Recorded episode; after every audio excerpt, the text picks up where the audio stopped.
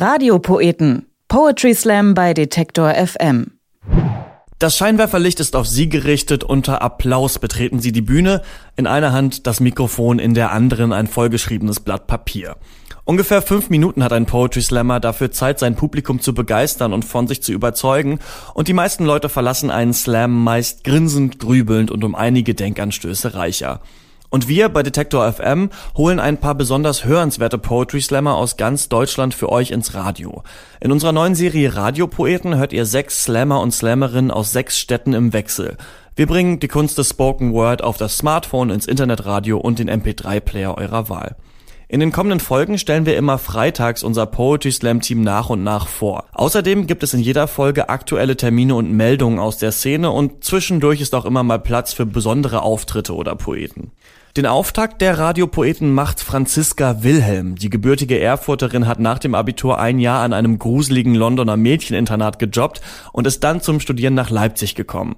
Seit 2010 ist sie Mitglied der Lesebühne Schkeuditzer Kreuz und hat mit ihren meist skurrilen Erzählungen schon mehrere Preise gewonnen. Ihr Debütroman Meine Mutter schwebt im Weltall und Großmutter zieht Furchen ist 2014 bei Klett-Cotta erschienen. Und in ihrem Text Mein neues Viertel muss sie mit Schrecken feststellen, Ihr neues Wohngebiet ist spießiger, als sie gedacht hätte. Mein neues Viertel. Ich hätte es wissen müssen. Spätestens, als ich zum ersten Mal in meinem neuen Späti vorbeischaute und dort statt Bier Biogemüse und Babynahrung fand, hätte ich es wissen müssen. Ich war umgezogen, hatte das Viertel gewechselt, ein Switch von der Partymeile ins logistische Niemandsland. Im Umkreis von einem Kilometer gab es keinen einzigen Dönerladen. Nur ein Geschäft für Öko-Kinderklamotten, einen Hundesalon namens Hund um und ein Atelier für Holzblasinstrumente.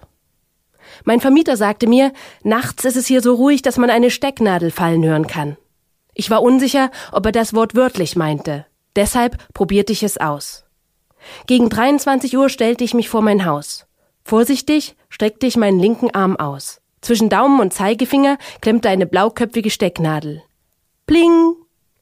Kaum, dass die Nadel zu Boden gefallen war, öffneten sich die ersten Fenster. Erboste Familienväter schoben mit geballten Fäusten die Adogardinen beiseite, neben ihnen bogen zornige Mütter spätgeborener Einzelkinder rücksichtslos die Ranken ihrer selbstgezüchteten Zimmerfahne auseinander. Sie suchten mich, und sie wollten Rache, Rache dafür, dass ich ihre lieben Kleinen im Schlaf gestört hatte. Ich zog mir meine Kapuze tief ins Gesicht, ließ meine Stecknadel liegen, wo sie war und rannte los. Ich lief in den Park, hastete ein paar Mal quer über die Wiesen und wusste nicht weiter. Zurückkehren ging noch nicht. Sicher hatte meine neue Nachbarschaft schon eine Patrouille organisiert, die jetzt den Ort des Geschehens bewachte. Ich ließ mich im Windschatten einer Brückenmauer nieder. Tagsüber saß hier immer ein Mann mit einem Keyboard, der abwechselnd DDR-Pop und Elton John-Lieder spielte und dessen Stimme immer so klang, als ob er gerade einen tiefen Zug aus einem Heliumballon genommen hatte. Ich seufzte. Was hätte ich jetzt dafür gegeben aus seinem Munde, als ich fortging, war die Straße steil zu hören. Ich stand auf und schaute hinunter auf das Wasser. Es floss schwarz und träge vor sich hin. Plötzlich musste ich an die Katze aus meinem neuen Haus denken. Es war eine große Katze, eine mächtig große Katze, euphemistisch ausgedrückt. Wahrscheinlich wog sie so viel wie ein Kleinwagen, ich hatte sie Adipositas getauft. Da unser Haus keinen Fahrstuhl besaß und sie die Treppe mit ihren fetten Beinen nicht hochkam, blieb Adipositas immer am Hof.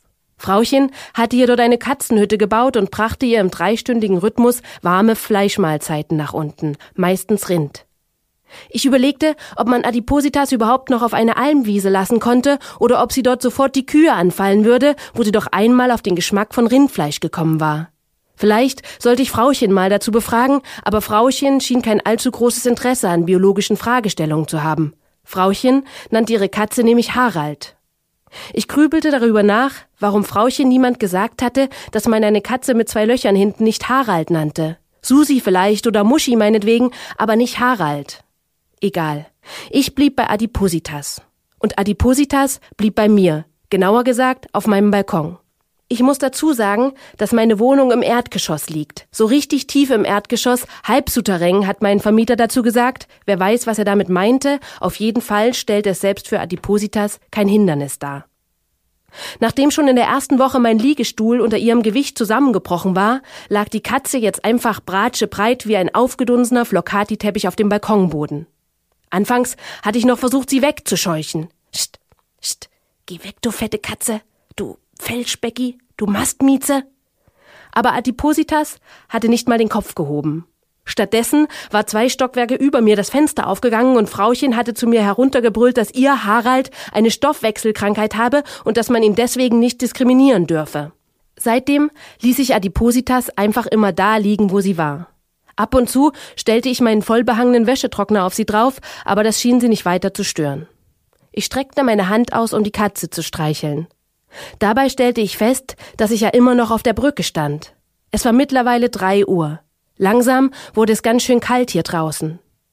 Ich dachte an die Nachbarschaftspatrouille in meiner Straße. Ob ich mich schon zurücktrauen konnte? Zögerlich lief ich in Richtung Wohnung. Als ich in meine Straße einbog, zog ich mir vorsichtshalber die Schuhe aus. Vor meinem Haus trat ich dann in die blauköpfige Stecknadel. Ich biss mir auf die Lippen und schloss, so leise wie es ging, die Tür auf. Von meiner Küche aus ging ich nochmal auf den Balkon. Adipositas schlief ruhig und friedlich auf dem Boden. Um uns herum war alles dunkel. Ich muss mich mit meiner neuen Umgebung versöhnen, schoss es mir plötzlich durch den Kopf. Ja, ich musste mich mit meiner neuen Umgebung versöhnen und ich sollte bei der Katze anfangen. Ich holte den 10 Kilo Eimer Pustersalat mit Rindfleischeinlage, der noch von meiner Einweihungsparty übrig geblieben war. Posi, rief ich sanft. Schau mal, Posi, Rindersalat. Die Katze öffnete die Augen. Für den Bruchteil einer Sekunde schien es, als nicke sie mir kumpelhaft zu. Dann tauchte sie ihren Kopf in den Eimer. Franziska Wilhelm ist das gewesen. Ihren Roman Meine Mutter schwebt im Weltall und Großmutter zieht Furchen gibt's im Buchhandel oder auf franziska-wilhelm.de. Und alle weiteren Neuigkeiten findet man auf facebook.com slash franziska wilhelm schreibt. Und falls ihr jetzt Lust bekommen habt, selbst einen Poetry Slam zu besuchen, dann habt ihr gleich heute Abend, also am 15. Juli 2016, mehrere Gelegenheiten dazu. In Berlin laden die Organisatoren des Bastard Slams im Strandbad Jungfernheide zum besten Poetry Slam der Welt. Das Besondere, die Poeten lesen auf einem Floß, das vorm Publikum auf dem Wasser schwimmt und die Zuschauer, die sitzen gemütlich am Strand und schlürfen Cocktails. Mit von der Partie sind unter anderem Hazel Brugger, Sebastian 23 und Lisa Eckert. Und in Leipzig finden heute die sächsischen Meisterschaften statt. In der Arena am Panometer lesen unter anderem der amtierende Meister Boris Fleckler und der Berliner Slam Master Felix Lobrecht. Und die Gewinnerin oder den Gewinner hört ihr nächste Woche hier auf Detektor FM bei den Radiopoeten. Und in dieser nächsten Woche, am 23. Juli, kommt Großes auf uns zu, denn in Hamburg findet das erste deutsche Poetry Slam Festival statt. Auf dem Slam Wild 2016 lesen einige der besten deutschen Slammer, unter anderem Quichotte, Mona Harry und Jan-Philipp Zymny, und diese drei sind neben Franziska Wilhelm auch Teil unseres Teams bei den Radiopoeten. Radiopoeten. Poetry Slam bei Detektor FM.